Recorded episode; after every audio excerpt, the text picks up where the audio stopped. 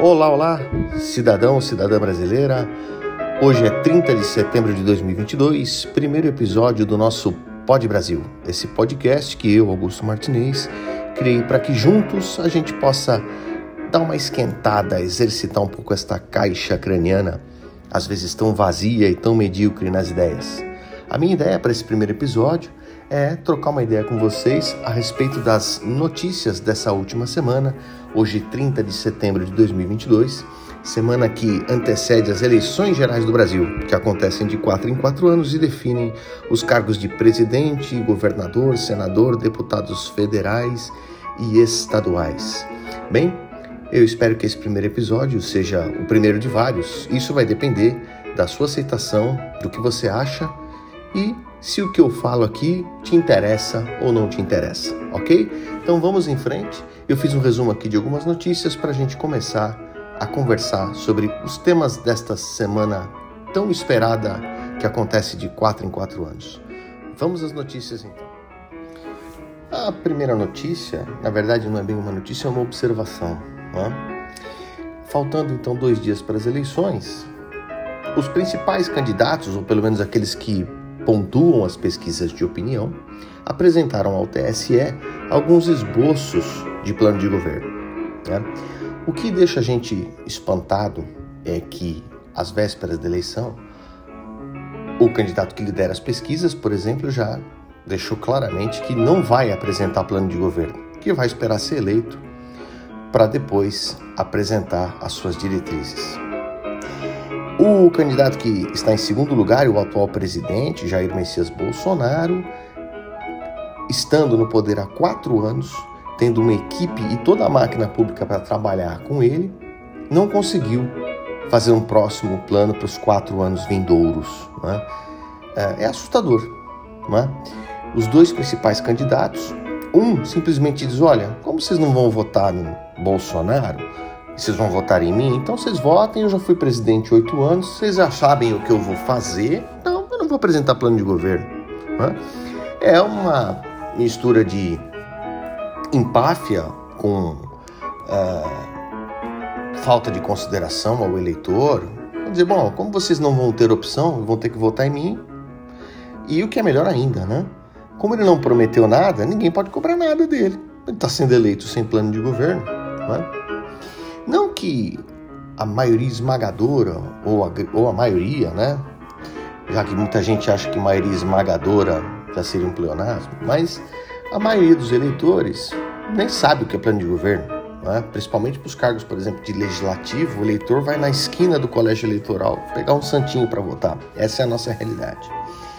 Mas é espantoso que um país de mais de 210 milhões de habitantes, com mais de 40 partidos políticos, não consiga ter planos de governo definidos. A gente sabe que na prática, muitas vezes o candidato pega lá um plano de governo emprestado de uma eleição passada para usar, mas é surreal entender que às vésperas do pleito, apenas e aí, independentemente da sua preferência política, o único candidato que parece que realmente tem um plano de governo, sabe o que vai fazer, ou pelo menos o que quer fazer, porque querer fazer e fazer são coisas completamente diferentes, é o Ciro Gomes, do PDT. Esse, por mais que se critique eventuais posturas dele, ele tem um plano de governo, tem os números e tem as ideias todas prontas, ao contrário dos demais candidatos. Isso é fato, independentemente de você gostar ou não do candidato. A segunda notícia de hoje, eu tive a curiosidade de pegar uma declaração do jornalista Otávio Guedes, do canal Globo News. Diz o jornalista Otávio Guedes no programa Estúdio 1, Estúdio I, do canal Globo News, o seguinte: que o nosso querido Padre Kelmon né, mais se parece com o Jorge Aragão do que com qualquer outra coisa. O que, de certa forma, ele tem total razão. Né? Mas ele diz lá que, uh, eh, para ele, o Padre Kelmon, suposto padre Kelman seria um falso padre, um padre picareta, são as palavras dele, e que usaria uma espécie de boné ou de bandana igual a que Jorge Aragão usa. Bom, e aí ele até confessa no meio da declaração dele: ignorância minha? Pode ser. Pois é, Otávio Guedes, vamos lá.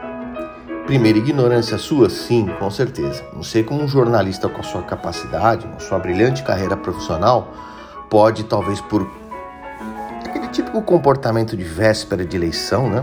Em que talvez a gente deixa manifestar um pouco das nossas preferências pessoais, uh, e deixa aflorar um pouco o sentimento de torcida em detrimento de uma opinião mais abalizada. Né? É normal isso. Daniel Kahneman, no livro dele sobre Sistema 1 e Sistema 2, diz que nessas épocas a gente costuma agir mais por impulsividade com o Sistema 1, mais com o coração e menos com a razão. Uh, Otávio Guedes, independentemente do Padre Kelman ser da Igreja Ortodoxa do Peru, da Água Rasa, do, do Engenho de Dentro, o Brasil é um país que tem livre é? a liberdade religiosa como um fundamento da sua Constituição. Se qualquer pessoa quiser criar uma igreja e no dia seguinte se intitular padre, ele pode, e a nossa Constituição assim o garante. Então, chamar alguém de falso padre ou de padre picareta, a não ser que você tenha provas de que ele engana o povo, é? algo é, que pode incorrer em crime contra a honra. É algo que pode ser configurado como injúria e difamação. Com relação ao que ele usa na cabeça, que você chamou de bandana ou boné, que se parece com a do Jorge Aragão, aquele objeto, aquele paramento litúrgico é um esquimo que é usado pelos bispos da Igreja Ortodoxa, seja da Igreja Ortodoxa é, é, do Oriente, seja dessa tal Igreja Ortodoxa do Peru, é um paramento litúrgico que os padres usam que atesta a sua condição de monasticismo.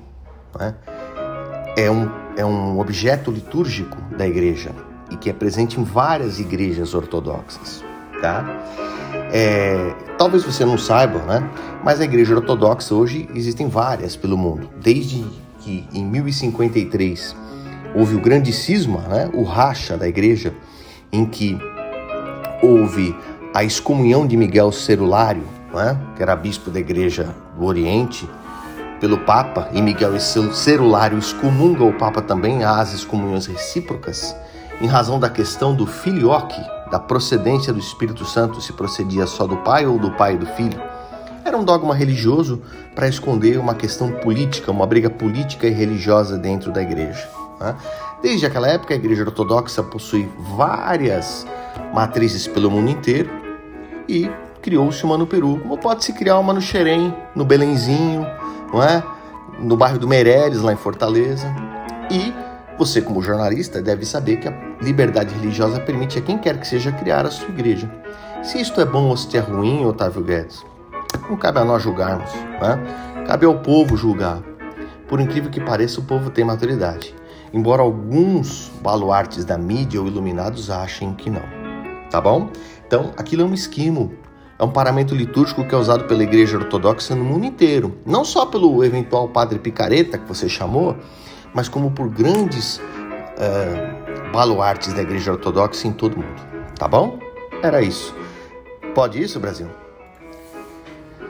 Bem, a terceira notícia de hoje é sobre o colunista Lauro Jardim. Ele postou no Twitter, Lauro Jardim do Globo, ele postou no Twitter o seguinte, há mais ou menos hoje, no dia 30 de setembro à tarde, sobre a questão do vídeo em que Neymar, o jogador Neymar, colocou no TikTok em apoio ao atual presidente. Diz o nosso estimado Lauro Jardim: o silêncio da Puma, patrocinadora de Neymar, após vídeo em apoio a Bolsonaro. E ele então critica como é que a Puma não teria tomado alguma providência a respeito do Neymar usando uma camiseta desta famosa marca esportiva apoiar um candidato, o que vincularia indiretamente a marca a este candidato. Bom, Lauro Jardim, pode ser que você tenha razão. Pode ser que a Puma, por política interna, não queira ver a marca dela envolvida em apoio a algum político. Aí eu te pergunto, Lauro Jardim, há 48 horas da eleição, né? Será que é sua, o seu artigo é aquilo que eu falei do Daniel Kahneman, Sistema 1, Sistema 2? Será que você está envolvido de paixão pelo pleito eleitoral que se aproxima? Será que se o Neymar tivesse apoiado um outro candidato, né? Quem sabe, né?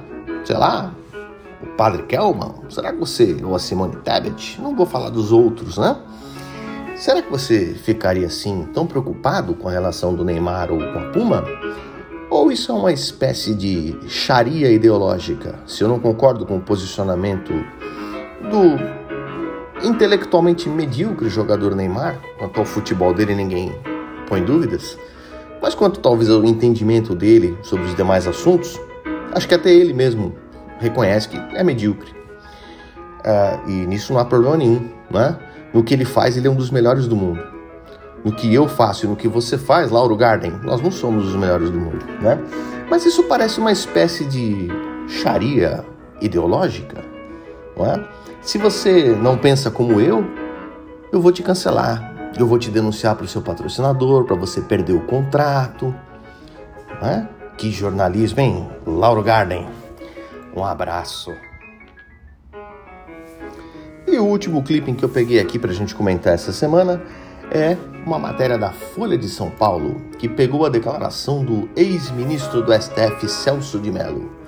Diz lá o Estado de Minas, perdão, não é a Folha de São Paulo, Estado de Minas. Mas também está na Folha, estão em todos os jornais. Aliás, ultimamente, Folha, Estadão, Globo, quando você entra neles, a notícia é a mesma. Parece que é uma pessoa só que redige a, redige a manchete e envia, né? É impressionante o nível de mediocridade da atual mídia brasileira. Celso de Mello diz que Bolsonaro é medíocre e declara voto em Lula. Bom, ministro, preclaro ministro Celso de Mello, o senhor que é um bastião do direito brasileiro, o senhor tem uma carreira jurídica brilhante, um homem de, de letras reconhecíveis em nível nacional. Nessa sua frase aqui, Bolsonaro é medíocre e declara voto em Lula. Muito bem. Diria para o senhor que eu concordo com a primeira parte da frase. Bolsonaro é medíocre. O senhor tem total razão.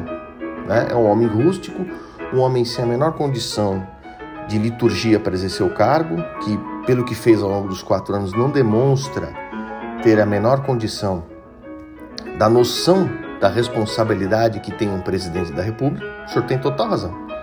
Agora, ministro Celso de Mello, o senhor declarar voto em Lula, aquele que o senhor disse na ação penal do, do Petrolão, que estava envolvido num partido que buscava, por conta de corrupção, é? eternizar-se no poder, isso são palavras suas, não são palavras minhas, nem da Folha, nem do Estadão, nem do Globo. O senhor disse que o Partido dos Trabalhadores, por meio dos desvios do petrolão, estava procurando, por meio da cooptação de parlamentares, eternizar-se no poder. O próprio ministro também Gilmar Mendes disse que o dinheiro que o PT teria desviado dos cofres públicos ou das empresas estatais daria para o PT pagar as campanhas dos próximos seis, sete, oito pleitos eleitorais, que seria uma, uma quantia vultosa. Ministro Celso de Mello, o senhor dá um voto dizendo que o candidato Lula estava envolvido num esquema de compra de poder e quatro anos depois o senhor vai votar nele porque o Bolsonaro é medíocre? É isso só? Porque Bolsonaro, segundo o senhor, aqui abre aspas, uma figura constrangedora sem estatura presidencial de elevado coeficiente de mediocridade. Perfeito, ministro. Só que daí a votar naquele que o senhor condenou, não é? E não disse só, olha, ele é corrupto, eu estou condenando. O senhor fez questão de, do seu púlpito de ministro atribuir ele atribuir a ele, ao partido dele, a pecha de um partido que procurava se eternizar no poder? O que, que fere mais a democracia, ministro Celso de Mello? Um medíocre sem estatura presidencial ou um cidadão que estava subvertendo a ordem democrática comprando o apoio do parlamento com dinheiro? Ministro Celso de Mello. Que coisa, hein? Sistema 2, será? Não sei, eu não sei. Como é que pode um homem das letras e do direito, se declarar em primeiro turno, a eleição é de dois turnos, o senhor podia declarar voto em que o senhor quisesse. Na Simone Tebet, na Soraya Tronic, no, na Soraya Manzando lá do PCB, em que o senhor quisesse. Já no primeiro turno adiantar seu voto, ministro, o que, que aconteceu? Pode isso, Brasil? Bem, esse foi o primeiro episódio do nosso Pode Brasil. Esse podcast que eu estou tentando fazer com carinho para que a gente exercite a caixa craniana, fuja do lugar comum, procure sempre ver o outro lado da notícia. E eu desejo a você boas reflexões. Use essas 48 horas para pensar bem em tudo que você viu ou ouviu. É? Processe essa informação e compareça. Vote porque o Brasil começa por nós, não começa pelos políticos, tá? O Brasil começa por mim e por você. Um bom voto e a gente se vê na semana que vem no segundo episódio do Pod Brasil, se Deus quiser. Um abraço.